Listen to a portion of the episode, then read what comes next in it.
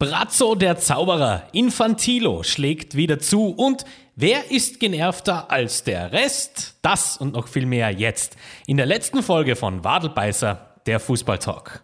Ein dicker Kuss von der Trainer von der Meister. Wadelbeißer, der Fußballtalk mit Martin Moser. Pajero! Ja, Blüte! Und in der Mitte Messi! Messi! Messi macht's! Ja, ihr habt vollkommen richtig gehört, liebe Zuhörerinnen und Zuhörer. Das ist heute die letzte Folge unseres Wadelbeißer Fußball-Talks. Eine äh, Entscheidung, die schon länger bei mir gereift ist, auch aufgrund dessen, dass ich mir ja gewisse Statistiken anschaue. Und ähm, ja, ein bisschen immer wieder evaluiere und schaue, inwiefern machen wir weiter, wie geht's weiter, was kommt, was äh, möchte ich gerne besprechen.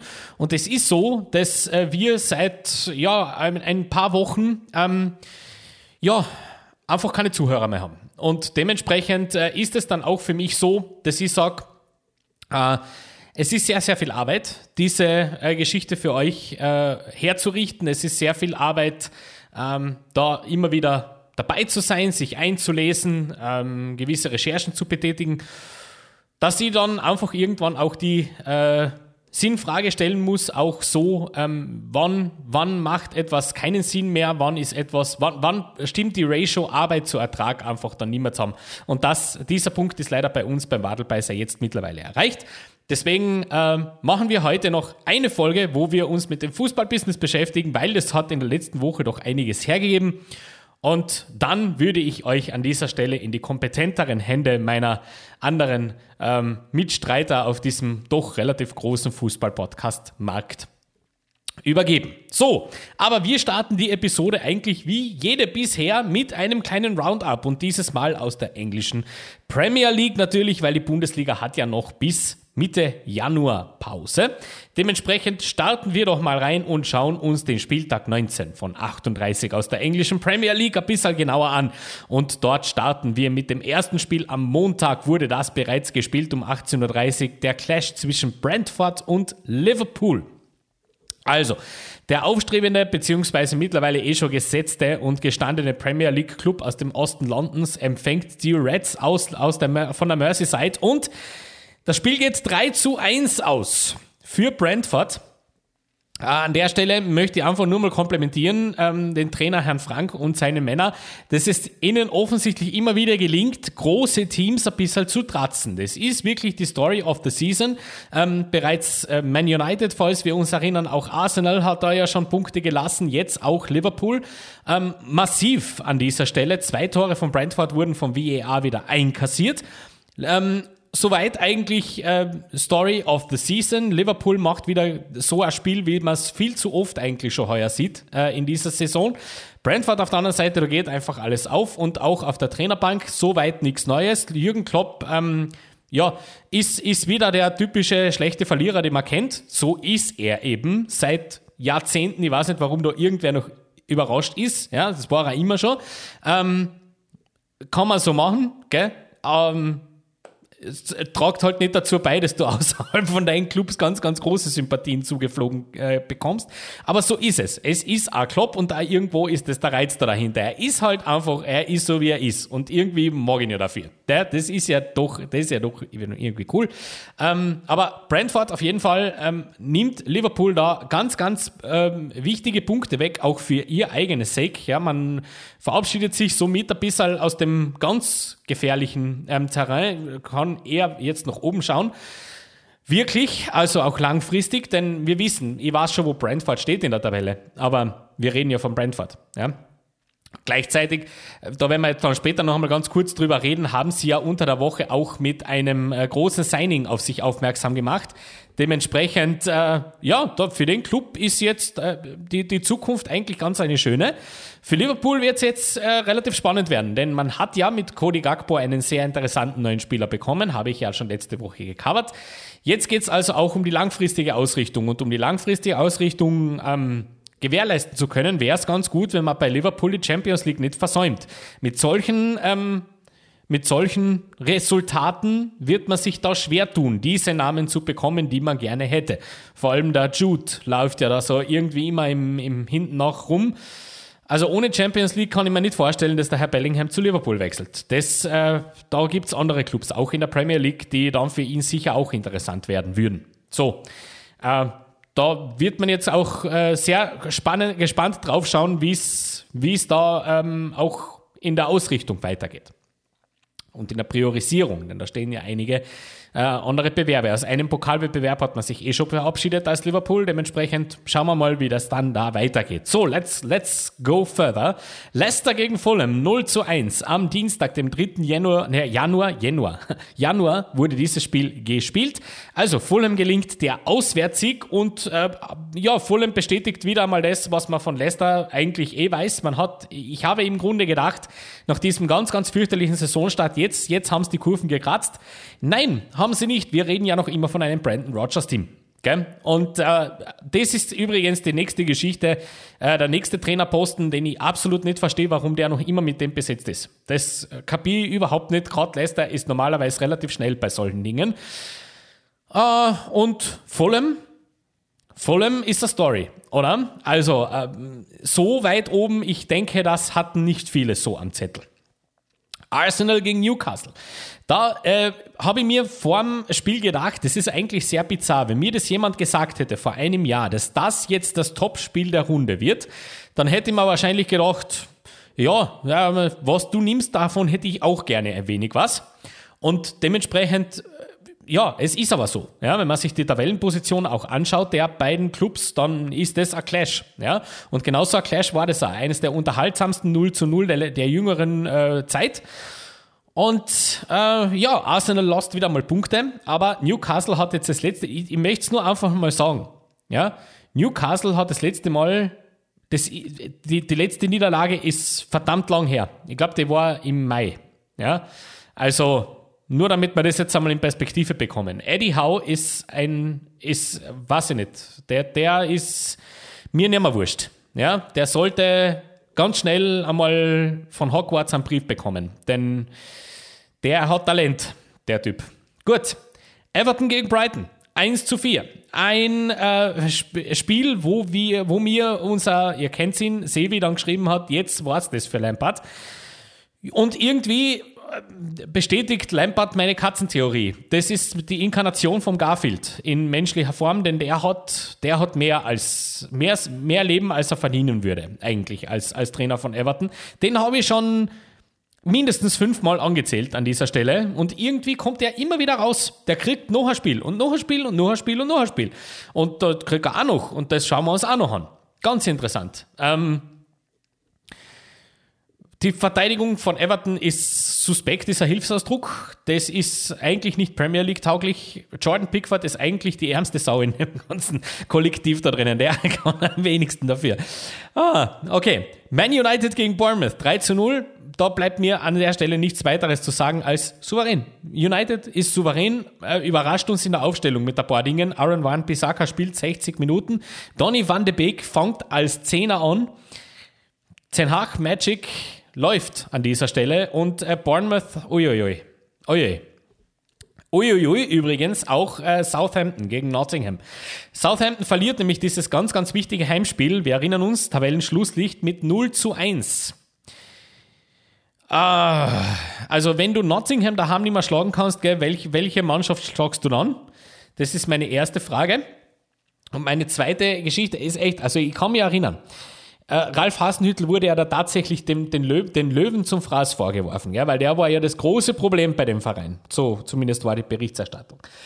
Dann hat man jetzt den Trainer von Luton Town geholt, abgesehen davon null Experience und wundert sich, dass das nicht funktioniert. Also Big Whoop. Das ist an sich jetzt nicht wirklich ganz großartig sensationell, finde ich persönlich. Also, wenn bei Southampton jetzt irgendein Common Sense vorhanden ist, gell, der hat jetzt, ich weiß nicht wie viel, sechs Spiele gekriegt, dann müsste jetzt eigentlich der Vertrag ins Feuer geworfen werden und irgendwie versucht werden, die Nummer vom Sean Deich zu finden.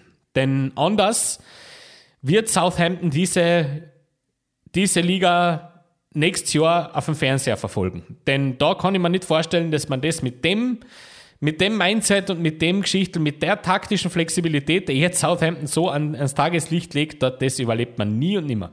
Ja, da muss jetzt, da muss ein Feuerwehrmann her. Der das kennt und der weiß, wie das, wie das zu machen ist. Ganz einfach. Das, vergesst das Schönspielen. Das ist erledigt. Diese Chance hattet ihr. Gell? Das ist gelaufen.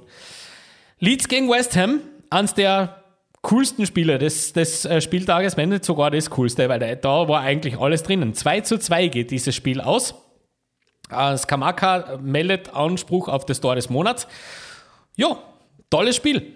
Äh, und West Ham hat es so dringend gebraucht. Dieses Resultat war ganz, ganz, ganz, ganz wichtig für die Hammers. Einfach nur wieder mal nicht verlieren. Und das war offensichtlich auch die Herangehensweise, wenn man sich das anschaut. Aston Villa gegen Wolves 1 zu 1. Leon Bailey weint äh, nach diesem Spiel bitterste Tränen, weil er eigentlich den Matchball versemmelt in der allerletzten Minute des Spiels. Das äh, ehrt ihn äh, und, und ja, ich verstehe es auch irgendwo, aber eigentlich ist das schon okay so. Also ich finde, das Resultat geht in Ordnung. Schauen wir mal kurz auf die Statistik nach. Ich, ich, für mich persönlich finde, das, das passt schon so. Ja, 4 zu 3 Torschüsse. Ähm, natürlich hat Aston Villa ein wenig mehr Ballbesitz, hat ein bisschen mehr vom Spiel. Aber ich finde, das kannst schon so, das kannst schon so machen. Ja, das geht schon in Ordnung. Tolle Geschichte. Crystal Palace gegen Tottenham. Ja, das passiert, wenn du äh, ein auf dem Papier Top-Team ein bisschen tratzt und ein bisschen anzählst und vor allem öffentlich richtig, richtig vernichtest, dann kann dir das leider Gottes passieren, dass die in ein Auswärtsspiel fahren und einfach denken, okay, dann let's have it. Und das ist jetzt passiert. 0 zu 4 endet dieses Spiel. Äh, Harry Kane mit einem Doppelpack bricht einen Shearer-Rekord. Und ähm, End of Story, oder? Also das passiert dann halt wenn, aus Palace Sicht. Das, damit muss man rechnen. Großer Lob an die Fans, die da wirklich bis zum Schluss ähm, anständig, anständig Feuer gegeben haben in der Partie. Und die letzte auf dem Papier, das Topspiel Chelsea gegen Manchester City endet mit 0 zu 1. Das Ganze nicht durch ein Tor von Erling Haaland, big surprise, sondern durch Riyad Mahrez. Ähm, Chelsea ein Tag zu vergessen. Also viele Verletzte nach diesem Spiel. Zwei bereits vorher, ich glaube ähm, Mount und Sterling waren es. Äh, und äh, Aubameyang wird als Joker in der äh, 68. Minute wieder ausgewechselt. Also, da sieht man dann eindeutig, das ist wieder einer dieser, dieser Transfers, die ich so absolut liebe, wenn ein Trainer irgendeine Idee hat und dann wird der Trainer entlassen, ja, noch kurz nachdem der landet und dann weiß man eigentlich überhaupt nicht, woher das kommt.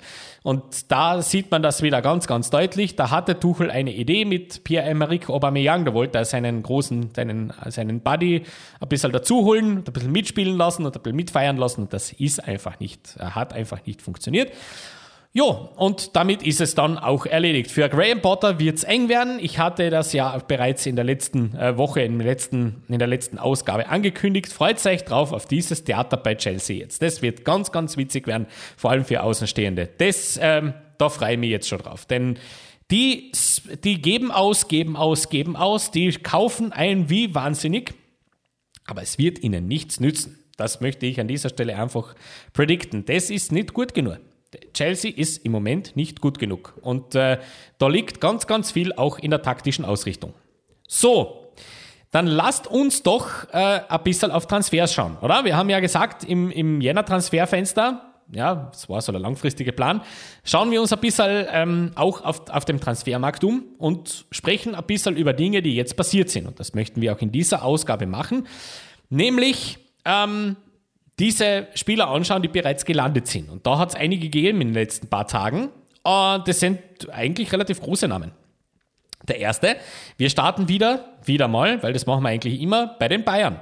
Ähm, ja, der, der Brazzo, ähm, Hasan Salihamidzic, hat wieder einmal seinen, seinen äh, Zauberumhang ausgepackt und hat da offensichtlich letzte Woche ein bisschen Wadelbeißer gehört.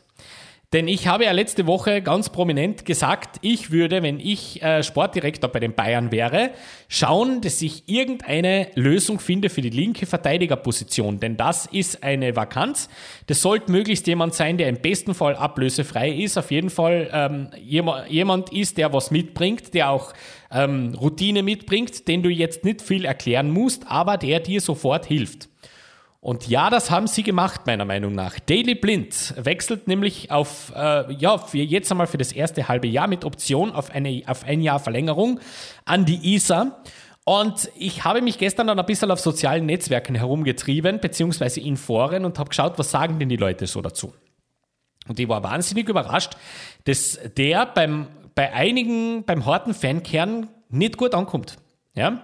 Und ich möchte gerne verstehen, warum. Denn ich finde, Daily Blind zu den Bayern ist ein absoluter No-Brainer und super Transfer. Äh, dazu muss man gleich sagen, das waren übrigens die gleichen Leute, die mir vor ein paar Jahren erzählt haben, dass Perisic zu den Bayern eine absolut fürchterliche Idee ist. Ja? Offensichtlich gibt es da innerhalb der Fanbase so eine Strömung, die ein bisschen ein Problem mit Routine hat. Ja? Und mit, mit Leuten über 30. Das kann ja durchaus sein. An der Stelle soll, möchte ich einfach nur diesen Leuten sagen, bitte tut den FIFA-Controller ein bisschen aus der Hand legen und schaut euch ein bisschen äh, Statistiken an und Mannschaftsgefüge an. Denn ich finde, Daily Blind ist ein super Transfer. Für das war, für das er geholt wurde. Das muss ich immer dazu sagen. Denn Daily Blind wurde nicht als Stammspieler geholt.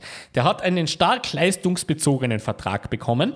Ähm, mit hohen Prämien, im, im äh, Einsatzprämien und so weiter, ähm, ist ein Spieler, der bis vor einem, äh, vor einem halben Jahr fixer Stammspieler bei Ajax Amsterdam war. Ähm, bei der Weltmeisterschaft fünf Spiele für die, holländisch, äh, für die niederländische Nationalmannschaft von Anfang bis Ende durchgespielt hat ist ein Spieler, der große internationale Erfahrung mitbringt. Ja, er war nie der Topstar bei irgendeinem Verein, aber der hat eigentlich immer gute Rollen gespielt.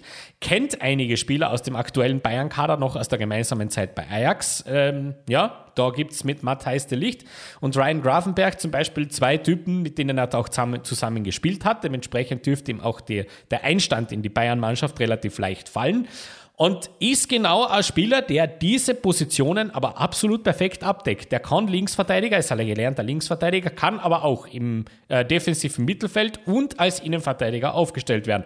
An der Stelle ähm, Gratulation an den FC Bayern München. Da mehr brauche ich dazu nicht sagen, denn es ist für mich ein absoluter Weltklasse-Transfer. Super. Da hat man wirklich einen absoluten Topmann gefunden und für jeden, der jetzt sagt, na ja, aber der war ja vereinslos und der hat, der kann ja nichts mehr, nein, das stimmt nicht, der hat sich mit dem Trainer zerfetzt. Gell? Der hat einfach nur mit Alfred Schreuder nicht kennen und der, da ist er nicht der Einzige und nicht der Erste und sicher auch nicht der Letzte, denn das so geht. Dementsprechend, ähm, das war eine persönliche Geschichte und äh, Ende. Das ist ein super Transfer. Perfekt. Nächster Name, der jetzt passiert ist in dieser Woche, Benoit Badachile ist gewechselt vom äh, AS Monaco zum ja, natürlich, FC Chelsea, weil da sitzt im Moment, da sitzen im Moment die Euros relativ, oder die Pfund in dem Fall relativ locker, denn äh, ja, man, wir wissen, wo die stehen. Und wir wissen, dass das jetzt offensichtlich die, das Jänner-Transferfenster der große, die, die große Panikshow vom FC Chelsea ist. Dementsprechend holt man jetzt einfach alles, was man kriegt, ähm, mit, mit, ja, mit Summen, die ja echt spannend sind. Ja? Mit Summen, die ja wahnsinnig spannend sind. Also, lasst uns da mal ganz kurz draufschauen. Auf diese, auf diese äh, Geschichte bei, bei äh, Benoit Badachile. Kommt eben aus Monaco. Jo, und wenn man sich den Marktwert anschaut, der steht im Moment bei 40 Millionen Euro. Äh, da müssen wir jetzt aber natürlich dann nochmal drauf schauen was, was das eigentlich heißt, für wie viel der dann tatsächlich, tatsächlich gegangen ist. Er ist gegangen für 38, also knapp beim Marktwert. Das ist jetzt an, vom Deal her, Marktwert-Deal, da gibt es jetzt an sich nicht so viel zu sagen.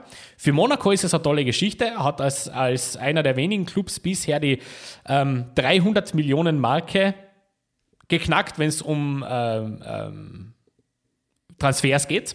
Ja, das ist schon das ist schon toll. Zweitteuerster Transfer eines Verteidigers in der Vereinshistorie. Historie, Historie. Ähm, und Chelsea offensichtlich sieht, dass äh, in der Verteidigung großer Bedarf ist. Und hat jetzt also neben, neben äh, Koulibaly bereits äh, den zweiten richtig, richtig teuren Verteidiger geholt. Ich bin gespannt, wie es mit ihm weitergeht. Ich bin auch gespannt, äh, inwiefern man da relativ schnell auch zu, zu Einsätzen kommt und zu regelmäßigen Einsätzen kommt. Aber das dürfte bei der jetzigen Kaderlage von Chelsea jetzt nicht das große Problem sein. Ja, wer sind seine großen Konkurrenten? Einen davon habe ich ja schon äh, angeführt mit Kalidou Koulibaly. Abgesehen davon, naja, Fofana hat man geholt, der teuerste Verteidiger aller Zeiten. Ähm, der ist nur leider Gottes verletzt, gell? Und abgesehen davon hast du halt noch äh, Thiago Silva und Trevor Chalobah drinnen. Das ist äh, ein, ein, ein, eine Verteidigung, da gibt es eigentlich überhaupt keine Ausrede mehr. Es ist nur für mich einfach die, das ist nur das, was bei mir hinten immer mitläuft. Wo ist da jetzt eigentlich dann wirklich der Name, wo du sagst, auf den, das ist mein Zentraler? Das ist jetzt dann der wirklich der. Langfristig. Da, den finde ich jetzt da noch nicht. Also den ganz klaren. Den weiß ich nicht. Aber hey, super, super Verpflichtung. Dementsprechend, da kann man auch nicht relativ wenig dazu sagen. Einen Rückkehrer in die österreichische Bundesliga gibt es. Jerome Onguene, der war ja bei Eintracht Frankfurt. Den hat man jetzt wieder zurückverliehen, nachdem er keine einzige Pflichtspielminute für die Frankfurter gesammelt hat. Äh, steht nach wie vor beim Marktwert von 3,5 Millionen Euro und soll jetzt also bei den Salzburgern die Lücke schließen, die Maxi Wöber hinterlassen hat. Denn das haben wir auch schon letzte Woche angekündigt.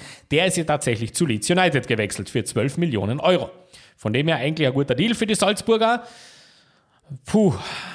Aber, gell, Anguene, Verletzungshistorie, dazu brauche ich auch nichts mehr sagen. Lasst uns kurz über Kevin Schade sprechen. Der ist jetzt dann trotzdem zu Brentford gewechselt, äh, nachdem er noch im Sommer sehr, sehr stolz war auf Seite von, vom SC Freiburg, dass man ihn gehalten hat, dass man gesagt hat, na, das, wir, wir widerstehen diesen Lockrufen aus England. Jetzt war es dann doch soweit, weil bei einer Summe von 25 Millionen Euro kann man einfach auch nicht mehr still tun ähm, beim, beim SC Freiburg. Ich finde es absurd, sage ich gleich dazu. Ähm, 25 Millionen Euro ist eine äh, absolut abs absurde ähm, Transfersumme für den jungen Bur. Der, ähm, das, ich meine, der, kann irgendwann gut werden, gell? Das wirklich gut, der, der ist jetzt schon gut. Aber der kann irgendwann, natürlich kann der gut werden. Das hat das rechtfertigt. Aber ich habe mir schon letzten Sommer gedacht, 15 Millionen Euro für, für so eine Leistungseinse für so eine Einsatzzeiten und boah, das ist wild. 25 ist absurd. Seid mir nicht böse, liebe Brentford-Fans, falls es von unter euch jemanden, jemanden gibt, aber das, pff, da, da muss man äh, dem Sportdirektor von Freiburg großes Lob ab, ab äh, stottern, denn da haben sie den Ostlondon aber wirklich die Hosen ausgezogen. Ja. Toll. Äh, ein großer Name auch ab sofort dann in der Bundesliga zu sehen, äh, nämlich bei der TSG Hoffenheim, Kaspar Dolberg. Ähm, das wird vor allem alle Fans der dänischen Nationalmannschaft sehr freuen. Ja, Kaspar Dolberg wechselt also zur TSG. Ähm, auch das ein Transfer, ein großer Name, ein durchaus formidabler Spieler, 25 Jahre ist, er, ist der alt. Erst, ich weiß, der ist schon sehr, sehr lang im Feld, aber der ist offensichtlich schon gell? großes Auf und Ab im Marktwert hat auch schon einige Stationen hinter sich. Die letzte war da war Nizza. Da ist es einmal, hat es einmal überhaupt nicht mehr funktioniert. Da ist es immer schön äh, runtergegangen. Marktwert, Marktwert Peak. Bist du deppert. 2020 im Oktober mit 23 Millionen Euro. Jetzt also äh, fixer Bestandteil bis Juni ja, mit Kaufoption für die TSG aus Hoffenheim. Und das ist doch eine schöne Geschichte für den Verein. An dieser Stelle möchte ich den Roundup und die Transfer-News beenden und weitergehen zu den Schlagzeilen der Woche. Die Schlagzeilen der Woche. Eure Scheißstimmung, das seid ihr doch dafür verantwortlich und nicht wir. Ja, und auch in dieser Woche hat natürlich auch der Fußball abseits des grünen Rasens für einiges an Schlagzeilen gesorgt und let's dive in. Ja, äh, ein großer Transferbit, einen Transferbit habe ich extra außen vor gelassen, den möchte ich jetzt ganz kurz besprechen. Auch der wurde ja schon äh, letzte Woche schon ein bisschen angeteasert, weil wir uns ja gewisse Gerüchte angeschaut haben aus Clubs, ja, auch in der Bundesliga und Premier League und unter anderem war da der erste FC Köln dabei. Und dort habe ich ja gesagt, das große Gerücht, ja, Davy Selke, ja, der, der fliegt so ein bisschen rüber und das ist tatsächlich passiert. Davy Selke wurde vom ersten FC Köln unter Vertrag genommen. An der Stelle muss ich sagen, ich finde den Transfer gut. Ich bin gespannt, wie Steffen Baumgart mit ihm umgeht. Wenn ich es einem Trainer zutraue, aus Davy Selke das rauszuholen, dann ist es Steffen Baumgart. Dementsprechend könnte das relativ gut passen. Und leider Gottes geht es aber nicht ohne Nebengeräusche. Und zwar ohne Nebengeräusche aus Dortmund, aus dem Signal Iduna Park. Denn da hat sich jetzt ein Mann gemeldet, der mit dem Wechsel bzw. mit dem Detail dieses Wechsels ja nicht kann. Anthony Modest hat sich äh, gemeldet, beziehungsweise die Familie von Anthony Modest und hat ausrichten lassen, dass Davy Selke die Nummer 27 bekäme bei dem ersten FC Köln, ist respektlos und ähm, dementsprechend hat jetzt auch Köln endgültig die Tür zugemacht. Er möchte mit denen nichts mehr zu tun haben. Gut. An der Stelle zwei Dinge. Nummer eins. Äh, Davy Selke trägt die Nummer 27 seit eigentlich immer. Der hat sie bei Bremen gehabt, der hat sie bei Hertha gehabt, der hat sie jetzt bei Köln alles ausgeredet. Ja, die Nummer war frei, dementsprechend ist die zum Vergeben. Und die zweite Geschichte, ich weiß nicht, woher das kommt, aber gewisse Leute ähm, haben offensichtlich ein bisschen ein, Selbstwahrnehmungsproblem. Ja? Die haben offensichtlich ein bisschen ein Problem mit sich selber viel zu wichtig nehmen und äh, irgendwie eine ganz verzerrte Wahrnehmung der Realität. Anthony Modest war jener Spieler, der in einer ganz kritischen Phase vom ersten FC Köln dem Weg des Geldes gefolgt ist nach China, dann mehr oder weniger auf Knien zurückgerutscht ist und gesagt hat, das war aber ein Fehler und das war aber ein Blödsinn und das Gleiche dann noch einmal gemacht hat, wie er jetzt zu Dortmund gewechselt ist. Das ist ein geldgeiler Typ, der einfach nur auf sich und seine finanzielle Absicherung schaut. Bitte macht's keinen Fehler, tut's nicht da mal bitte nicht so, als wenn Anthony Modest am Verein 1. FC Köln irgendwas legen würde. Das ist dem immer schon komplett wurscht gewesen. Der hat nur das getan, was für seine Brieftasche am besten war. Immer in seiner ganzen Karriere. Seine ganze Karriere besteht genau aus dem. Und dass genau der jetzt hergeht und irgendwas herschwafelt von wegen Respekt und, und Dankbarkeit und so, weißt was? Geh scheißen. Ganz ehrlich. Ähm, Schandi im Boden, du bist, du bist nichts anderes wie ein Angestellter. Jeder Fußballspieler ist ein Angestellter seines Vereins. Du bist nicht größer wie irgendein Verein. Nicht einmal ein Bissele und schon gar nicht vom ersten FC Köln. Und ich finde es sehr, sehr bemerkenswert und eigentlich sehr traurig, dass sehr viele Fans vom ersten FC Köln unreflektiert auf den geistigen Dünnschiss aus dem Signal Iduna Park draufhupfen und sagen, ja, aber da hat er aber auch recht. Na, hat er nicht. Na, hat er nicht. Und ihr rat euch sowieso wie im Wind, weil wartet leider die ersten drei Spiele, lasst Davy Selke zwei Tore schießen in den ersten drei Spielen, dann steht ihr mit der Nummer 27 in der Kurve und sagt, das ist die geilste Sache überhaupt. Also, an der Stelle muss ich einfach nur, ich, mir fehlen an der Stelle, abgesehen von diesem kleinen Rant, absolut die Worte. Ich kann das nicht mehr hören. Dieses Self-Entitlement von diesen Leuten, die glauben, nur weil sie bei irgendwas einmal Teil waren, gehört ihnen jetzt irgendwas. Das ist äh, absolut nicht in Ordnung, finde ich. Das ist auch sehr respektlos gegenüber dem Verein, was du nämlich machst, lieber Herr Anthony Modest. Ja? Das ist, das ist wirklich, pui. Pfui, pfui. So, ähm, Cristiano Ronaldo, ja, wir müssen natürlich keine, keine Wadelbeißer-Folge ohne ihn, oder? Äh, ja, hat jetzt also seinen ersten öffentlichen Auftritt äh, bei seinem Club Al-Nasser absolviert, samt ähm, viral gegangener Clips seiner Trainingseinheit, weil es typisch ist, ja, weil es halt so ist, ähm, dass man da jeden Schuss und jede Ballannahme dann gleich zerklappt, da pff, wurscht. Ganz interessant, was da im Hinten, äh, hintenrum dann so passiert ist. Plötzlich, ganz kurz nach der Unterschrift, war dann äh, ein Gerücht im Raum. Anscheinend gibt es eine Klausel im Vertrag, das ihm ermöglicht, sich, ähm, falls Newcastle die Qualifikation zur Champions League schafft, dass er sich da ausleihen darf, lassen darf. Wurde von Eddie Howe umgehend dementiert aber jetzt nicht vertragsdetailsmäßig, sondern nein, nein, den braucht man nicht. das erinnert mich sehr an den, an den äh, zurückliegenden, an die zurückliegenden Wochen. Ja, ganz lieb, aber danke. Ja, ich verstehe das an der Stelle. Toll.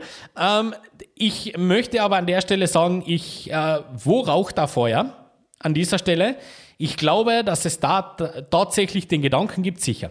Also das ist äh, absolut, absolut klar, denn da gibt es eine Schnittmenge. Und ich glaube nicht, dass man Ronaldo ganz lang drum fragen müsste, ob er das machen möchte. Ich glaube nur einfach, dass Newcastle mit der jetzigen sportlichen Leistung und der jetzigen sportlichen Führung da absolut keinen Bedarf sieht. Und das finde ich gut so. Je weniger man dazu sagt, desto, desto gut. Ja, dann schauen wir zu Austria Wien, oder? Austria Wien äh, hat einen neuen Trainer. Das war ja ganz lang unter Verschluss, weil da wurden ja ganz, ganz viele Namen herumgeschmissen. Und ja, was, was das jetzt, also wel, welcher, welcher Name, wen, wen holen wir denn jetzt? Ja, also soll das wieder einer aus dem Dunstkreis sein? Soll das einer von außen sein? Wir wissen ja, welches Standing Manfred Schmidt bei den Fans hat. Das heißt, da sollte man dann doch irgendwie was präsentieren, wo es in die Zukunft geht. Und am Dienstag hat man jetzt bekannt gegeben, man hat einen Namen gefunden, Michael Wimmer. War zuletzt Interimstrainer beim VfB Stuttgart, hat einen Vertrag bekommen bis Sommer 2025. So, er hat davon gesprochen, er hat mega Bock auf das Projekt, wörtlich. Er hat Lust, mit dem Trainerteam erfolgreich zu arbeiten.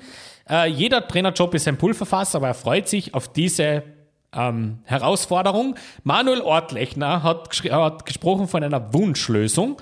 Äh, mit circa, also circa 20 Kandidaten sind da draufgestanden auf dieser Liste. Und das war dann der, der, der halt von Haus aus schon sein sollen. Und äh, ja, Bullshit an der Stelle. Du, es ist nämlich mittlerweile auch schon sehr, sehr bekannt, ähm, dass man da durchaus die ein oder andere Absage kassiert hat. Gell? Also Wunschlösung, Herz auf mit dem Quatsch. Gell? Das ist typischer Marketing-Sprech. Hat mit dem überhaupt nichts zu tun. Michael Wimmer war der Einzige, der sich die Austria antut, weil er ansonsten im Moment nichts kriegt. Ja? Weil in Deutschland ist er seinen Nachweis schuldig geblieben. Er hat ein paar tolle Spiele mit Stuttgart abgeliefert. Aber man hat gesehen, langfristig ist das nichts. Ähm, dementsprechend war das jetzt eine gute Geschichte, da durchzugehen durch diese Tür, die sich öffnet, damit man auch seine Marke ein bisschen stärkt, weil langfristig sieht sich Michael Wimmer hundertprozentig in der deutschen Bundesliga oder in der zweiten Liga, je nachdem. Dementsprechend war das jetzt einfach eine opportunistische Geschichte. Genau so ist es auch übrigens bei den Fans angekommen. Gell? Nicht gut, nämlich. Und ich verstehe das auch. Ich kann das nachvollziehen, äh, auch, wenn, auch wenn ich sehr, sehr gespannt bin, wie er das anlegt, weil ich finde, ich halte Michael Wimmer gar nicht für einen uninteressanten Trainer. Ich finde, der, es ist auch wahrscheinlich genau der richtige Schritt für ihn, jetzt bei der Austria in der österreichischen Bundesliga sich seine ersten Schritte äh, so richtig als langfristiger Cheftrainer sich herzurichten und zu planen. Das ist auch wunderbar. Ähm, ich verstehe es aber aus Seiten der Austria-Fans, dass man sagt, naja, komm, aber für den jetzt, also weiß jetzt nicht, ob das notwendig war. Ja, es wird eine Herkulesaufgabe werden für äh, das Trainerteam von Michael Schmidt und für ihn selber die Fans davon zu überzeugen, dass das funktioniert. So, wir müssen noch einmal und äh, ganz sicher, ja, wie ihr wisst ja, das letzte Mal über Gianni Infantino sprechen. Äh, ich möchte es nicht machen, aber ich muss es an diesem Fall, denn äh, ja, er hat für Aufsehen gesorgt in dieser Woche. Gianni Infantino äh, ist nämlich äh, vor die Mikrofone getreten. Generell eine Sache, die man vielleicht ein bisschen einschränken sollte, das macht sich nicht so gut gell, in der letzten Zeit. Ähm, und hat sich hingestellt und hat äh, davon gesprochen. Ich meine, ich, ich verstehe auch da irgendwo den, den Gedankengang, aber er ist halt wie, deswegen sage ich Infantilo zu ihm, er ist wie ein kleines Kind. Ähm, er ist der Meinung, jedes Land der Welt sollte sein Stadion oder ein Stadion nach Pelé benennen, damit die Kinder nicht vergessen, wer das ist, weil er so wichtig ist für den Fußball, ja, nachdem er ja gestorben ist. Wie gesagt, ich verstehe die Idee. Ich wäre mal, also Challenge, Gianni. Ja, Challenge.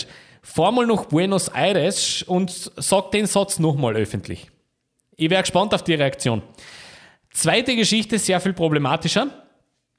Äh, er fährt zum, zu der Beerdigung bzw. zum Sarg von Pelé und macht ein Selfie davon. Ich meine, überrascht es irgendwen, ja, es ist, also ich habe das Bild gesehen, ich habe die, die Nachricht, ich habe die, die Benachrichtigung gesehen, aber ich gedacht, ja, logisch. Ich meine, es wäre ja, ich wäre fast schon enttäuscht gewesen von Gianni Infantino, wenn er das nicht getan hätte. Ähm, der versteht den Fußball als Selbstbedienungsladen, als Selbstinszenierungsladen und dementsprechend reißt er alles mit, was, was in seinem Weg ist. Das ist halt so. Es ist Gianni Infantino, den kriegst du nicht weg. Die einzige Power und äh, das ist ganz wichtig, auch als Fußballfans zu wissen, die einzige Power, de, des, dessen Herr zu werden, ist, dass sich die Nationalverbände auf die Füße stellen und versuchen, alternative Wege zu finden. Ohne die FIFA. Denn Infantino bekommst du dann nicht weg, so sehr du das auch möchtest. Mhm. Gut, und äh, etwas haben wir ganz bewusst bis zum Ende aufbewahrt, denn das ist ja auch irgendwo ein bisschen Story vom Wadelbeißer. Wir haben uns, äh, oder ich habe mich über ganz, ganz viele Episoden mit dem Thema Rassismus im Fußball beschäftigt, habe äh, darüber gesprochen, was passiert, wie was passiert, wie damit umgegangen wird, mit Homophobie, mit Rassismus, mit allem, was so in Stadien eigentlich grundsätzlich nichts verloren hat. Und dementsprechend, äh, ja, ist es auch irgendwie fitting, dass man auch in, im letzten Auftritt von Wadelbeißer ganz kurz drüber sprechen muss. Rassismus in italienischen Stadien, großes Thema aktuell. Ähm, Samuel Umtiti spielt im Moment bei Lecce, wurde jetzt im letzten Ligaspiel ganz, ganz wild beleidigt, gemeinsam mit einem Teamkollegen. Ist nicht der einzige und auch nicht der letzte. Da gibt es ganz, ganz viele Meldungen aus anderen Stadien. Federführend da auch wieder die Lazio-Ultras, die sich, also an der Stelle ganz ein, ein, ein simpler Lösungsvorschlag, der eigentlich selbsterklärend wäre, wo man dem sofort einen Riegel vorschieben könnte. Ich sage es jetzt einfach nur ganz naiv, weil ich im Fußballbusiness nicht drinnen bin und natürlich da nie, nichts zu verlieren habe. Äh, wie wäre es denn, wenn man einfach auf drei Jahre als professioneller Fußballer auf einen Wechsel zu dem Verein verzichtet? Wie war denn das? Wenn man einfach von Haus aus, als jeder Fußballer sagt, na, da gehe ich nicht hin. Einfach weil. Rammt zuerst einmal eure Fankurve zusammen und dann komme ich vielleicht. Ja, vielleicht wäre das einmal so eine Geschichte. Dann äh, könnte man da vielleicht wirklich den Fans so einmal wirklich wehtun. Denn äh, mit, mit Strafen oder mit, mit äh, ist denen so wurscht. Das war denen immer schon wurscht, das ist ja eine alte Geschichte. Dementsprechend, das wäre das Einzige, wo, wo ich sage, okay, da könnte man den Verein vielleicht irgendwann einmal in die Bedeutungslosigkeit führen, dort, wo der aufgrund solchen Fans leider Gottes hinkehrt. Ja, das ist ähm, ganz einfach eigentlich. Äh, das ist eine Sache, die, die leider ganz, ganz tief in der, in der äh, offensichtlich Fußballkultur in Italien verankert ist. Und ich finde es zum Speiben. Mehr kann ich dazu nicht sagen. Ja, das ist, mir, fällt da keine, mir fallen auch keine cleveren und blumigeren Umschreibungen ein des Sachverhalts. Sage ich euch auch ganz ehrlich. So, an dieser Stelle machen wir die Schlagzeilen zu und gehen weiter zum Thema der Woche. Das Thema der Woche. Kann das auch mal in den Journalistenkopf reingehen oder soll ich da noch Schriftfühl mitnehmen? Das Jänner-Transferfenster soll jetzt ein bisschen Thema der Woche sein oder Gegenstand des Themas der Woche. Ich habe mir ein bisschen angeschaut, beziehungsweise bin ein bisschen auf äh, Recherche gegangen. Wie schaut das eigentlich so aus mit Jänner-Transferfenster? Wie, wie, wie ist denn so die Ratio? Ja? Funktioniert das? Funktioniert das nicht? Ist das grundsätzlich eine gute Idee? Warum macht man sowas? So. Und es ist ja eigentlich schon im Namen drinnen jener Transferfenster, warum macht man sowas? Ja, weil irgendwas nicht funktioniert innerhalb des Vereins. Gell? Da hat man irgendeine Idee im Sommer und oder geht mit einem, mit einem Team in die neue Saison mit einer klaren taktischen Ausrichtung, mit, einem klaren, mit einer klaren Zielvorgabe. Und äh, zur Halbzeit kommt man dann drauf, oh hoppala, da hat sich jetzt irgendwas getan. Entweder haben wir leider müssen einen Trainer verabschieden oder ähm, wir haben wir performen irgendwie nicht so, wie es funktionieren sollte. Die, die, die taktische Idee passt nicht zu unserem Spielstil. Wir haben so ein bisschen was zu adaptieren, es funktioniert nicht. Ja, und dann gibt es die Möglichkeit, eben noch einmal im Jänner äh, auf den Transfermarkt zu gehen und da ein bisschen was gerade zu rücken. Und natürlich ist da die Bilanz äh, sehr durchwachsene, das ist auch ganz klar. Denn äh, Januar-Transferfenster sind in dem Sinn eigentlich nur dann machen nur dann für Vereine Sinn, wenn man das langfristig vorbereitet. In der Regel ist es so. Da hat man eine Idee, das folgt man und dann schaut man eben, okay, da hat man jetzt einen Spieler, der ist bald vereinslos, ja, da, da läuft der Vertrag aus, den kriege ich jetzt noch relativ günstig, da kriege ich Qualität, die ich mir sonst nicht leisten kann, dann macht es natürlich Sinn, kann ich das machen. Ähm, in ganz vielen Fällen allerdings verkommt das ähm, Jana-Transferfenster ein bisschen zum Panik zum Panikbutton für einige Teams. Wir sehen es jetzt so ein bisschen, teilweise schon. Also ich möchte da gerne ein bisschen Chelsea ins, ins, ins Feld führen, denn was die im Moment aufführen, also es ist im Moment Gerücht um Enzo Fernandes mit 128 Millionen Euro. Also bei aller Liebe, aber gell, so, das ist aber mindestens 50 Prozent teuer. Ähm, es, das, das, wird, das wird ein bisschen, äh, geht ein bisschen in, die, in diese Geschichte hinein, dass man da ein bisschen überdreht und dementsprechend war es natürlich auch ganz interessant, die Sache einmal ein bisschen durchzuschauen. In die jüngere Geschichte muss ich gleich dazu sagen. Der früheste, den ich jetzt so auf der Liste habe, glaube ich, ist das 2007. Ist das richtig? Ja, genau. Ähm, 2006, Entschuldigung. 2006 ist der früheste. Äh, welche welche äh, Transfers sind mir tatsächlich nur in Erinnerung, Jänner-mäßig, die richtig gut funktioniert haben und wie viele, die so nicht so funktioniert haben? Und im Grunde hätte ich da auf 50er-Listen hinschreiben können mit Spielern, die überhaupt nicht funktioniert haben. Ja, weil das eigentlich ganz, ganz selten ist, dass ein Jänner-Transfer wirklich, wirklich klappt. Und zwar klappt in dem Sinn von, das ist am um, Trademark-Transfer. Ja, das passiert eigentlich so gut wie nie. Ein paar Mal hat es allerdings funktioniert und darüber möchten wir jetzt auch ein bisschen sprechen und ich habe auch so fünf Schmankerl mit, wo ich mir gedacht habe, ah schau, da, da haben wir jetzt den Gegenbeweis, dass das eigentlich keine, gute, keine ganz gute Idee ist, wenn man das allzu oft macht. Okay, lasst uns doch mal drauf schauen. Also, den ersten Namen, den ich gefunden habe auf meiner Top-Liste, ist natürlich einer, mit dem vor allem Liverpool-Fans große Freude haben, weil das war damals, also Value for Money, natürlich ein Wahnsinn, ja, zu der damaligen Zeit. Aber das hat sich langfristig total ausgezahlt. Virgil van Dijk 2018 äh, war ein Wintertransfer, ein Jänner-Transfer zu den Reds und da brauche ich an der Stelle, glaube ich, nichts mehr dazu sagen. Ist auch genau der Wechsel gewesen, den es damals gebraucht hat. Äh, da hat man damals erkannt, in der Innenverteidigung, wir brauchen da tatsächlich jetzt den, den großen Namen, der hat sich lange angekündigt. Da hat es damals eine große Transfersaga gegeben mit äh, angekündigter Sperre, weil man da offensichtlich gesprochen hat, obwohl man es noch nicht hätte machen dürfen. Da, da, da, wurscht. Äh, er ist äh, an der Anfield Road gelandet und hat sich äh, über die letzten Jahre wirklich herausgestellt als der, als einer, wenn nicht sogar der beste Innenverteidiger der Welt. in der letzten Saison gibt es da einen Case, warum er es nicht mehr ist. Gell? Da ist er ein bisschen außer Form geraten, aber trotzdem über die, über die letzten äh, drei, vier Jahre. Gell? Da braucht man nichts sagen. Virgil van Dijk. Nächster auf meiner Top-Liste äh, ist aus dem Jahr 2006, somit der früheste Eintrag, den ich so gefunden habe, weil ich mir gedacht habe, ich möchte auch nur über solche Transfers sprechen, die ich wirklich beurteilen kann. Die ich mitverfolgt habe, wo ich auch so ein bisschen ein Insight habe und, und mir denke, okay, das kann ich noch nachvollziehen. Und ich kann mich erinnern, 2006, Nemanja Vidic ähm, wechselt zu Manchester United in, in einem äh, Jänner-Transfer äh, wo man eigentlich nicht so wirklich viel gewusst hat vorher noch ähm, über diesen Spieler. Man hat noch nicht wirklich gewusst, welchen Spieler man da bekommt. Der ist einmal von Spartak Moskau ähm, gekommen. Sieben Millionen Pfund hat er damals gekostet. Und hat dann mit ihm und Rio Ferdinand eine Innenverteidigung gebildet, die, da muss man einfach sagen, die ganz, ganz lange und für ganz, ganz viele Saisons als eine der besten Innenverteidiger-Paarungen der Premier League, wenn nicht sogar auf der Welt gegolten hat. Dementsprechend äh, Nemanja Vidic kehrt auf jeden Fall auf diese Liste darauf. Das wäre einfach sonst auch nicht fair.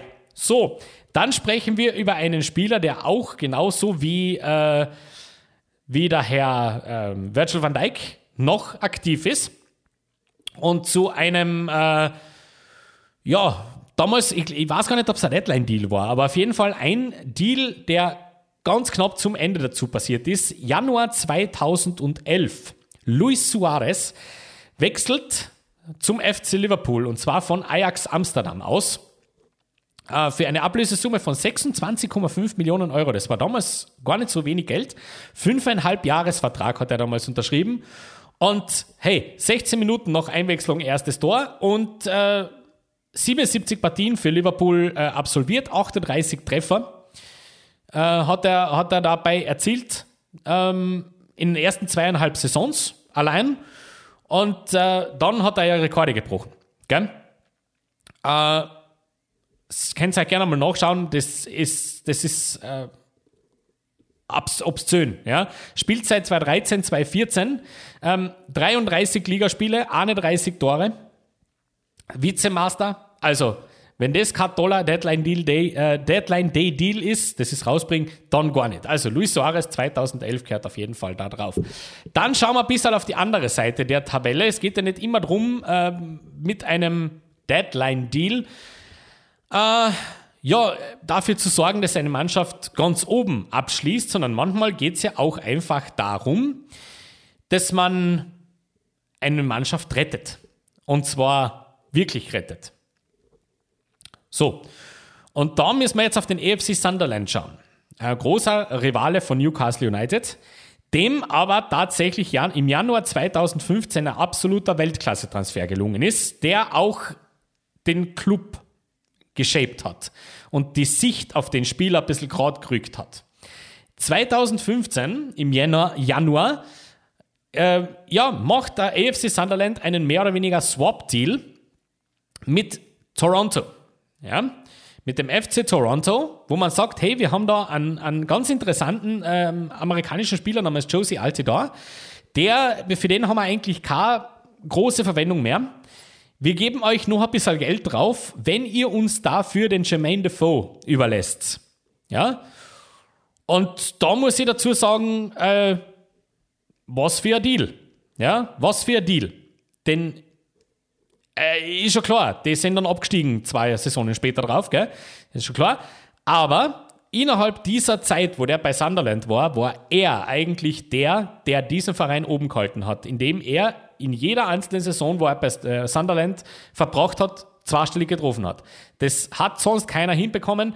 Jermaine Defoe gilt unter Fans von Sunderland nach wie vor als absolute Vereinslegende, trotz seines letzten Stints, der ganz, ganz kurz nur gedauert hat, wo er dann sofort seine Karriere ähm, ja, beendet hat. Aber äh, ja, ich kann an sich nicht gar so viel dazu sagen. Jermaine Defoe ist äh, ganz, ein, ganz ein wichtiger und ganz ein toller, ähm, ganz ein toller Transfer gewesen damals. Und der letzte, den ich jetzt auf meiner Liste habe, ist auch einer aus dem Jahr 2007, schon relativ weit zurück. Und da sprechen wir wieder über einen Transfer zu einem absoluten Top-Club und einem Spieler, der das Gesicht dieses Clubs mit eines der Gesichter geworden ist, nämlich Marcelo. Marcelo ist ebenso ein, ein äh, January-Deal gewesen, 2007 von Fluminense. Von Fluminense aus äh, gekommen und äh, wir haben uns ja Marcelo auch im Wadelbeißer schon einmal ganz genau gewidmet, was der nicht alles dann gewonnen hat bei den Spaniern. Ja, fünfmal die Champions League, dreimal den Supercup, viermal die Clubweltmeisterschaft, sechsmal spanischer Meister, zweimal spanischer Pokalsieger und fünfmal spanischer Supercup-Sieger. Dazu UEFA Team of the Year dreimal, in der Pro 11 sechsmal, Dream Team 2014 bei der Weltmeisterschaft und, und, und, und. Gell? Also, das ist doch mal eine wunderschöne Geschichte für einen typischen, gelungenen Deadline-Day-Transfer. Ich glaube, auf die Idee ist gar nicht so leicht kommen. Flop. Ja, da habe ich auch ein paar Namen gefunden, wo ich einfach nur das mal reinschmeißen möchte, weil es ist gleich der erste oder die ersten zwei sind gleich Double Deal gewesen. Das, die wurden gegenverrechnet. Das kommt, das ist eigentlich nämlich echt cool wie, das, äh, wie man das nur mal durch, durch den Kopf habe gehen lassen, da habe ich mir gedacht, schau, das ist eigentlich lässig. Da redest du eigentlich manchmal über, über ganz komische Entscheidungen, die so Teams treffen. Und dann siehst du da einen Fall, wo sogar zwei Teams beteiligt waren, wo du sagst, okay, aber es hat eigentlich für kein Team was gebracht. Ja, manchmal ist so, das bringt nur für eines was und fürs andere nicht, aber das ist für beide null Sinn macht. Das habe ich so auch eigentlich ganz, ganz selten erlebt. 2017 und das auf der höchsten Fußballbühne, nämlich Manchester United und Arsenal. Zwei Teams, ähm, die ja zur höchsten Kategorie des Fußballs gehören, machen sich 2017 einen Deal aus, wo ein bisschen Geld fließt und zwei Spieler die Vereine tauschen. Und wenn du heute die Sportdirektoren fragst, wahrscheinlich würden die dir das nicht erklären können, weil ich weiß auch nicht, wo, da der Gedanke war. Alexis Sanchez wechselt zu Manchester United 2017 und Henrik Mikitarian wechselt von Manchester United im Gegensatz zu Arsenal. So. Jeder, der das damals ein bisschen mitbekommen hat, wird mir da recht geben, wenn ich sage, das ist ein Transfer oder zwei Transfers in dem Fall, wo ich einfach sage, warum? Ja? Warum? Alexis Sanchez äh, verdient, wie, wie, viel hat er damals gekriegt? 560.000 Euro, glaube ich, Wochengehalt. Ähm, trifft dreimal in eineinhalb Jahren. Und also, gell, überhaupt nicht. Und, und Henrik Mikitarian, wo ist der jetzt eigentlich? Also, was macht der? Das, das, von, von dem hört man eigentlich gar nichts mehr. Da hat es damals begonnen. Das hat einfach, das hat einfach nicht funktioniert. Henrik Mkhitaryan war genau bei einem, hat genau bei einem einzigen Verein in seiner Karriere wirklich funktioniert und das war damals bei Dortmund. Ähm, alles, was danach, danach kam, war eigentlich, äh, weiß nicht, das, das hat nie so sein sollen, irgendwie auf höchstem Niveau. Dementsprechend gehören die natürlich auch auf diese Liste. Dann, äh, 2015, Juan Cuadrado. Äh, Wechsel 2015 zu Chelsea. Jetzt muss ich ganz schnell nachschauen. Ich glaube, das war von der Fiorentina, wenn ich ganz richtig ähm, informiert bin. Das werden wir jetzt aber sofort nachschauen. Meine Güte. Ähm, blablabla. ja, Fiorentina. Genau. Fiorentina. Zu Chelsea. Jo, und warum? Das weiß man eigentlich auch nicht so wirklich. Gell? Das weiß man eigentlich auch nicht so.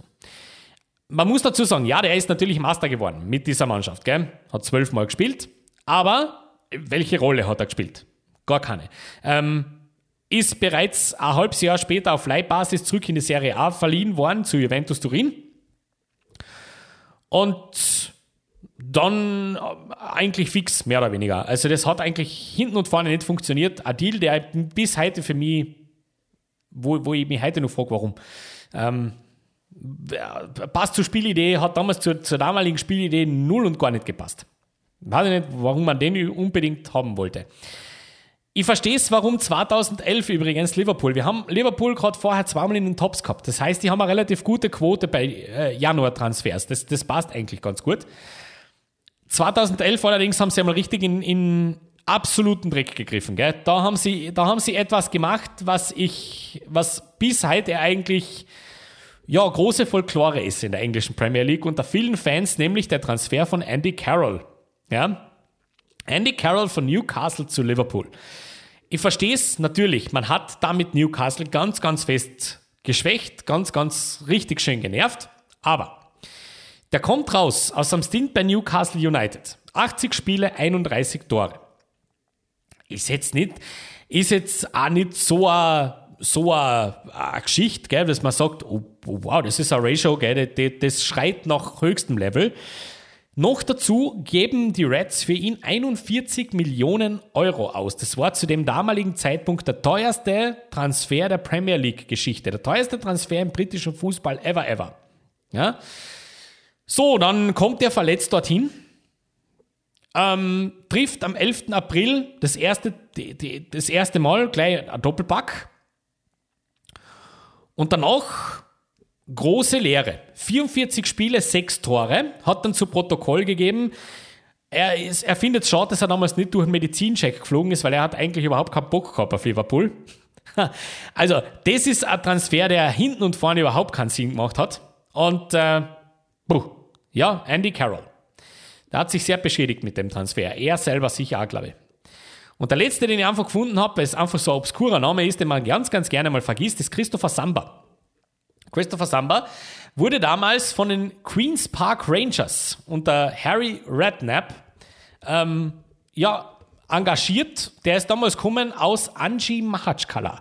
Falls ihr euch erinnert, das war dieser, das war dieser wahnsinnige Club einmal ganz kurz, wo, wo sich ein Milliardär eingekauft hat in der russischen Liga und dann gedacht hat, okay, jetzt, jetzt äh, geht's richtig, jetzt geht's richtig dahin, gell?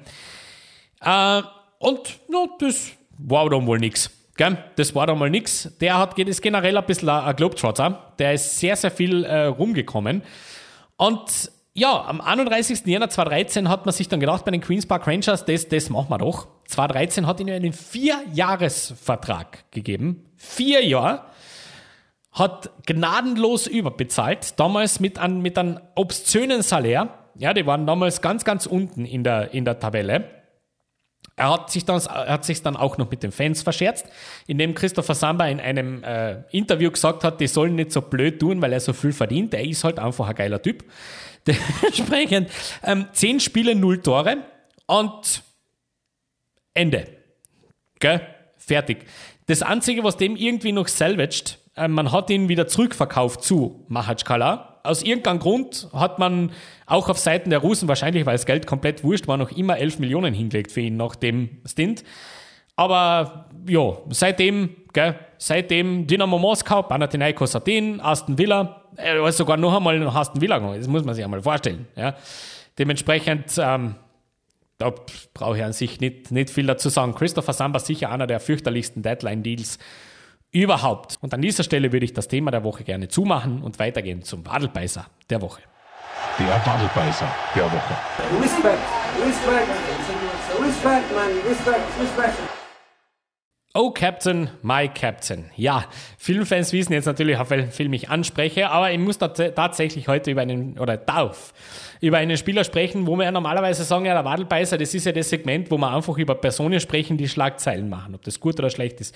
Und in, der, in dem Sinne muss ich aber tatsächlich heute, oder darf ich über einen Spieler sprechen, der ganz, ganz fest äh, in meiner äh, ja selber Fußballgeschichte so ein bisschen ver verankert ist, weil der schon mit seinem Gesicht dafür gesorgt hat, dass ich sehr lange äh, wirklich ein Gesicht zu der österreichischen Fußballnationalmannschaft bekommen habe, nämlich Christian Fuchs. Christian Fuchs hat heute, oder vor, ich glaube gestern war es, seine aktive Fußballkarriere beendet. Nachdem er äh, 26 Spiele für den Charlotte FC absolviert hat, er dreimal getroffen hat, allein in dieser Saison. Und jetzt hat er gesagt, okay, das war's für mich. Und ich muss wirklich sagen, äh, eine großartige Karriere. Äh, äh, Fußballer, der für mich ganz persönlich echt einer der großen Gesichter des ÖFB war über die letzten ja, einigen Jahre. Er war ja auch lange genug Kapitän, fünf Jahre lang übrigens. Äh, unter ihm als Kapitän hat man eigentlich den, den größten Erfolg gefeiert, den man, ich meine, der hat dann im Nachhinein schon, ist mir schon klar, eigentlich nichts gebraucht, gell? aber immerhin, Europameisterschaft 2016, da haben wir mitgespielt und da war er damals Kapitän. Schöne Sache. Äh, viele Vereine hinter sich gebracht. Angefangen hat er 2002 beim ersten Wiener Neustädter SC. Ähm, große, äh, sein längster Stint war beim SV Mattersburg, 144 Spiele. Danach dann das große Deutschland-Abenteuer, zuerst nach Bochum, dann nach Mainz zu Schalke und dann äh, auf die Insel, Leicester City, wo er mit Leicester Master wird. Ähm, dort eine der wichtigsten Figuren in diesem, in diesem Kader drinnen ist. Und 2021 dann der Sprung über den großen Teich, zuerst zu Charlotte Independence und dann zum Charlotte FC. Nationalmannschaftskarriere, 78 A-Länderspiele, davon also ein Tor. Und ja, Titel und Erfolg habe ich schon gesagt, mit Schalke damals Supercup gewonnen 2011 und englischer Master 2016 und englischer Pokalsieger 2021 mit Leicester City. Ähm, einer der, einer der größeren österreichischen Fußballspieler der Vergangenheit, auch wenn der so immer ein bisschen unterm Radar läuft, aber auf jeden Fall, und das möchte ich ganz, ganz wichtig haben, sicher einer der coolsten. Sicher einer der coolsten Typen. Mit dem war ich gerne einmal auf Bier gegangen. Das hätte mich wahnsinnig interessiert. Den, den einmal so eine halbe, dreiviertel Stunde über Fußball reden zuhören, da, da hätte es mich gehabt. Jedes, jeden einzelnen Tag. Äh, das hätte mich wahnsinnig interessiert. Christian Fuchs ist ein super cooler Typ, ein, ein Michel, der, ähm, den ich das auch immer abgekauft habe, dass er, dass er seinen Sport einfach mag. Der ist einfach ein äh, toller Typ. Coole Socke. Christian Fuchs, alles Gute in einer Fußballrente und ähm, genieß die Zeit. Du hast es dir verdient. Und an dieser Stelle zur letzten Wadelbeißer 11. Die Wadelbeißer 11. Technisch, taktisch, mental, Bereitschaft, komplett. Ein einziges Defizit, unsere Leistung. Und ganz zum Schluss werden wir ein bisschen emotional. Ich glaube, das ist in Ordnung. Denn äh, ja, es waren nur noch einige Episoden. Es waren über 80. Über 80 Mal Wadelbeißer. Über 80 Mal ähm, hersitzen, recherchieren, konzipieren und dann anhand von kleinen Bullet Points auf einer halben Seite eine Stunde sprechen. So, also ganz, ganz wenige Notizen, ihr merkt es eh.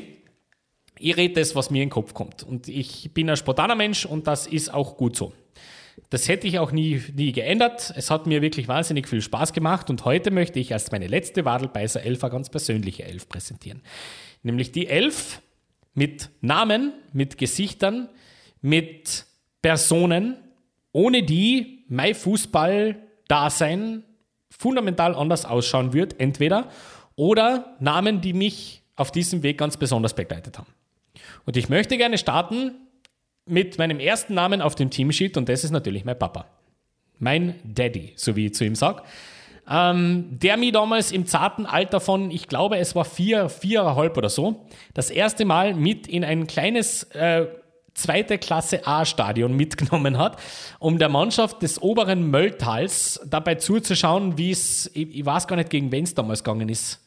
Ah, es war irgendeine Osttiroler Partie, ich glaube. Er sagt Jakob im Regental oder so, irgend sowas war es. Und Feuer und Flamme gewesen. Ähm, er, war's auch, er war auch derjenige, der mich damals mitgenommen hat zu einem Testspiel vom SK Sturm Graz in ihrer Glanzphase bei äh, Rapid Lienz zum irgendein Vereinsjubiläum war das. Da durfte ich damals, meine Güte, da haben wir große Namen kennengelernt. Gell? An diesem Tag, da war nämlich alles im Stadion, was irgendwie Rang, und Namen, Rang und Namen hatte. Ich war, wie ich klein war, ein, ein sehr großer Autogrammsammler. So ein kleines Bücher gehabt mit, mit äh, leeren Seiten.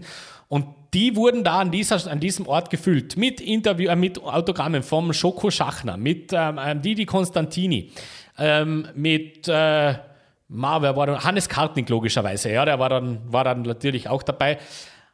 Äh, großartige Geschichte, auf die, das werde ich wirklich nie vergessen, weil ich damals wirklich für einen kleinen Skandal gesorgt habe. Ähm, ihr müsst euch vorstellen, das Lienzer Stadion ist also mittlerweile, gell, ihr könnt euch gerne mal im Internet jetzt die aktuellen Bilder anschauen. Das ist äh, erschaunt eigentlich. Gell. Das war früher wirklich ein, ein sehr schönes Stadion.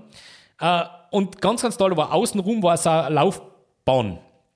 Und das war offen auch. Also es war ein sehr weitläufiges Stadion. Das war damals ein kleines Testspiel. Da waren damals, ich, ich weiß nicht, drei, äh, das waren nicht so viele Leute, waren da damals nicht. Das war echt ein bisschen ein Insider, den wir da gekriegt haben.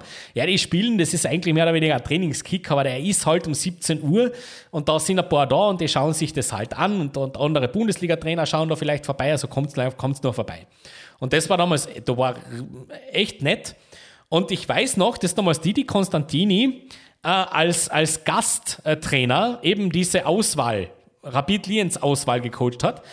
Und wir sind auf der Gegentribüne gesessen und ich habe das dann gesehen. Beziehungsweise der Dad hat zu mir dann gesagt, der schau, der Konstantini ist, ist heute da drüben, gell? Das, ist, das ist der Trainer von. Und ich habe mir gedacht, oh, das ist cool, weil mit dem Namen hat konnte ich etwas anfangen zu dem damaligen Zeitpunkt schon. Ich habe den irgendwo einmal gehört als kleiner Bub, wie gesagt, ich war für fünf Jahre oder was. Ich kann nicht mal sagen, wie alt ich da war. Auf jeden Fall bin ich dann aufgestanden und bin auf diese Laufbahn ähm, abgebogen und bin mitten im Spiel zur Trainerbank gelaufen und habe dem dort ein Autogramm abgluckst. Ja, das haben sie nicht so viel getraut. Ich schon. Weil damals war mir viel wurscht. Heute würde ich das nicht mehr machen. Gell? Macht's das bitte nicht. Aber er war echt cool. Er war eine coole Sache. Er hat sich sehr gefreut damals. Es war echt, weil es ein Wurstspiel war. Ähm, war super. Und eh, ohne das äh, muss ich wirklich dazu sagen, äh, hätte ich diesen Einstieg in die Fußballwelt so nicht geschafft. Name Nummer zwei in meiner Wadelbeißer 11, in meiner letzten, ist der Name meines Taufpaten, nämlich vom Onkel Günther. Ähm, der heute noch ein riesiger Fußballfan ist, war damals äh, ganz speziell, weil der war in meinem Bekanntenkreis der einzige, der in meiner Kindheit ein, ein Premiere-Abo hatte, dementsprechend Zugang hatte zur Fußballkonferenz. Und da war der Samstagnachmittag eigentlich sehr, sehr oft damit gefüllt, dass wir uns dort oben getroffen haben. Er hat mir dann eine eine Cola mit ganz viel Wasser hergestellt, weil gell, Cola als Kind ist ja immer ganz prof. Gell? Da hat es dann drei Eiswürfel dazugegeben und das war immer ganz traditionell und das war immer ganz toll. Und dann haben wir uns hingesetzt und haben uns die Fußballkonferenz angeschaut. Und das war immer super, weil der wusste mit Namen ganz gut umzugehen. Der hat mir da ganz gut erklärt, der, wer ist jetzt da genau der Stefan Effenberg eigentlich und wer ist der Basler und wer ist jetzt da der, der, der äh, Andi Möller, der da sich da zu Schalke und Dortmund und da wechselt und so und warum ist das eigentlich so? Ganz, ganz toll. Sehr viel Insiderwissen, auf dem ich dann aufgebaut habe. Und ich kann mich gut erinnern, dass er auf seinem Arbeitsplatz auch eine, äh, ein Mannschaftsfoto vom damaligen FC Bayern unter Otto Rehagel stehen gehabt hat. Mit Andy Herzog drinnen im Mannschaftsfoto. Wie toll. Also, das war so mein, mein, auch einer meiner Einstiege. Name Nummer drei ist mein Onkel. Ja, so sage ich zu ihm. Mein Onkel Christian der, ähm, der Bruder von meiner Mama, Lavantal zu Hause, im Lavantal zu Hause und da gibt es auch äh, ganz, ganz fixe Fußballgeschichten dazu. Zwei, gleich, kann ich gleich zwei erzählen. Die erste, ähm, es war bei uns immer Ostern traditionell. Kar-Samstag, Osterjause plus Osterfeuer am Abend. Da ist eine, der erweiterte Bekanntenkreis auch zur Oma kommen. Da hat es ein riesen Happening gegeben. Und ähm, Teil dieses Happening war es mit mir, also mein der Onki ist mit mir am Kar-Samstag Nachmittag, das war Tradition, Fußball schauen gegangen. Damit, und das war natürlich ganz uneigennützig, logischerweise, na, damit der Opa ähm, in Ruhe Osterjause richten kann und nicht immer irgendeiner ihm die, die Kochwürsteln weg ist. Ja, weil das wäre meine Aufgabe gewesen. Da hat man mir ein bisschen aus der Schusslinie geholt Und das war dann der, der, der Moment, wo er immer mit mir ins äh, Wolfsberger Stadion gefahren ist. Ja, ich kenne das Wolfsberger Stadion noch vorm, vorm jetzigen WRC. Ich kenne den noch aus der Unterliga. Ähm, und da haben wir uns dann immer ein Spiel vom WRC angeschaut. WRC St. André, wie sie damals noch geheißen haben. Und ähm, ja, das war ein fixer Teil. Und der zweite, äh, die zweite Geschichte kann ich mich auch sehr gut erinnern. Das war nicht zu Ostern, das war irgendwann, war späte Sommerferien einmal. Kann ich, ja. Auf jeden Fall ähm, eine Zeit, wo damals der, die SK Austria Kärnten äh, dieses Projekt ja, äh, damals in der, in der Bundesliga gespielt hat. Und da äh, gab es dann ein Spiel äh, gegen die SV Ried. Und dort hätte er mich ganz gern mitgenommen. Dann habe ich allerdings einen schlechten Tag gehabt und war nicht so ganz gut drauf und war ein bisschen frech und so. Und da ist etwas, ein bisschen was schiefgegangen in der Kommunikation und dann hat, da haben wir gesagt, okay, dann fahren wir halt nicht. Ja, dann war ich ganz, ganz böse, natürlich. Und äh, der Onkel hat aber ein relativ gutes Gefühl gehabt für die Situation damals. Ich war sehr böse auf die Oma, weil sie dann gesagt hat, nein, jetzt, du, wenn du so tust, nein, du hast, das, das, muss eine Ordnung haben. Es ist damals darum gegangen, dass ich zu spät von woanders äh, nach Hause gekommen bin, obwohl es anders ausgeredet war und dann auch noch frech war. Das war eine ganz schlechte Idee, immer bei der Oma war. Also immer sehr konsequent, bin ich sehr dankbar dafür. Und der Onkel hat dann aber ein bisschen den, den äh, Raum gelesen, wie man so im Englischen sagt. He read the room. Und hat dann so sneaky die Live-Übertragung aus dem Klagenfurter Wörthersee-Stadion irgendwo gefunden und hat mir dann aus, aus Omas Krallen befreit unter irgendeinem Vorwand und wir haben dann das Spiel eigentlich halt geschaut. Halt am Fernseher, halt nicht im Stadion, aber halt im Fernseher. Er hat dann gesagt, man, das war, und das war richtig ein gutes Spiel auch noch. Kann ich mich sehr gut erinnern. Das war echt ein gutes Spiel und er hat sich selber, glaube ich, am meisten geärgert, dass er da halt nicht rauffahren dürfen oder können. Ähm, aber er hat, dann, er, hat dann immer noch, er hat dann immer noch gesagt zu mir, siehst, jetzt siehst du das halt am Fernseher, oben war es halt, oben war es besser. Ja, oben hätte man halt die Atmosphäre, das war richtig cool, cool heute. Und somit auch eigentlich der erste große Advokat für ein Live-Erlebnis in einem Stadion. Eintrag Nummer 4. Äh, und da gehen wir jetzt schon in das absolut Persönlichste hinein.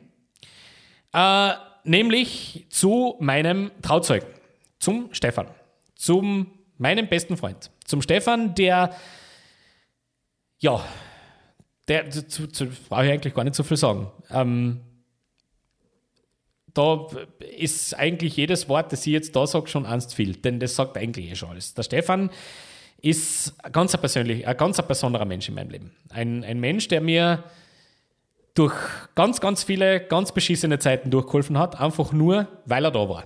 Und da braucht er gar nicht viel sagen. Ja, der Stefan ist so einer, wenn wir uns drei Wochen nicht hören, dann hören wir uns drei Wochen nicht. Aber dann rufen wir uns wieder einmal zusammen und das ist komplett egal. Ja? Und äh, an der Stelle, Stefan, mit ihm habe ich so viele Fußballdiskussionen geführt, so viele Insights bekommen dorthin, wo ich normalerweise gar nicht so viel, äh, gar nicht so viel Berührungspunkte habe damit. Aber ist echt einer der Menschen, die mich einfach Gott sei Dank begleiten. Und da bin ich sehr, sehr dankbar dafür, auch fußballerisch, denn äh, seine Expertise ist mir immer sehr, sehr willkommen.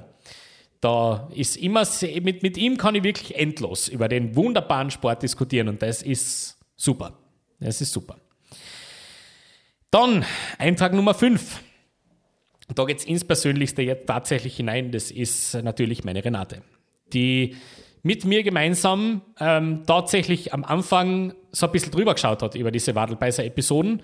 Kann ich drüber reden, über was solltest reden, die mir immer wieder Sachen schickt, wenn sie was findet und immer wieder eine gute Rückmeldung gibt und es auch aushält, dass äh, Wochenenden so ausschauen, wie sie ausschauen. Ja? Nämlich Samstag Konferenz meistens absoluter Fixpunkt ist. Sie respektiert es, sie geht da mit und sie ist Bayern-Fan. Also äh, einen kleinen Minuspunkt muss es geben. Na, also jetzt ganz ohne Flachs. Ähm, die Renate ist instrumental in der Entstehung dieses Wadelbeißers gewesen und äh, war auch und ist Gott sei Dank meine treue Gefährtin, Begleiterin, wo es auch immer mich hinträgt. Und das ist schöner kennt es mir nicht vorstellen. Eintrag Nummer 7 in meiner Wadelbeißer 11 ist mein Schwiegerpapa, der Walter, der ähm, ich kann mich gut erinnern, wie wir uns kennengelernt haben, die Renate und die. Und sie dann zu mir gesagt hat, ähm, wie dann der erste Besuch angestanden hat, der erste längere. Dann hat sie mich vorgewarnt und hat gesagt, ich, ich hoffe, dir macht das nichts, aber der Papa redet halt echt gern über Fußball, gell? und die dann, ich sie angeschaut habe, gelacht habe und gesagt habe, na dann werden wir uns gut verstehen, glaube ich was für ein Fußball? Dann sagt sie, ja, also eigentlich alles. Also er ist, er ist halt, er, der, der, der spielt da Toto, der ist äh, so ein typischer traditioneller österreichischer Fußballfan halt. Gell? Der, der weiß viel, der, der, der liest viel, er hat zu allem eigentlich eine Meinung und ähm, das muss man halt, also wenn, ich hoffe, das macht dir nichts. Und ich habe dann nur gesagt, nein, das macht mir gar nichts. Ich finde das super. Und das hat sich bewährt. Ähm, Walter ist einer meiner ja, großen Begleiter auch jetzt mittlerweile bei der Samstagskonferenz. Gell? Das ist mittlerweile, wir sind umgezogen vor kurzem, jetzt wohnen wir ganz in der Nähe, also über die Straße. Und das ist ganz super, weil somit kann man jetzt eigentlich immer am Samstag sagen, wenn nichts sonst passiert, weißt du was, kommst Fußball schauen. Und das ist eigentlich eine coole Sache. Das taugt mir total. Dann habe ich jemanden zum Reden, dann rede ich nicht nur mit mir selber oder mit der Renate, sondern da haben wir noch wen dabei und das ist eigentlich ein cooles, cooles Gefühl. So soll das sein.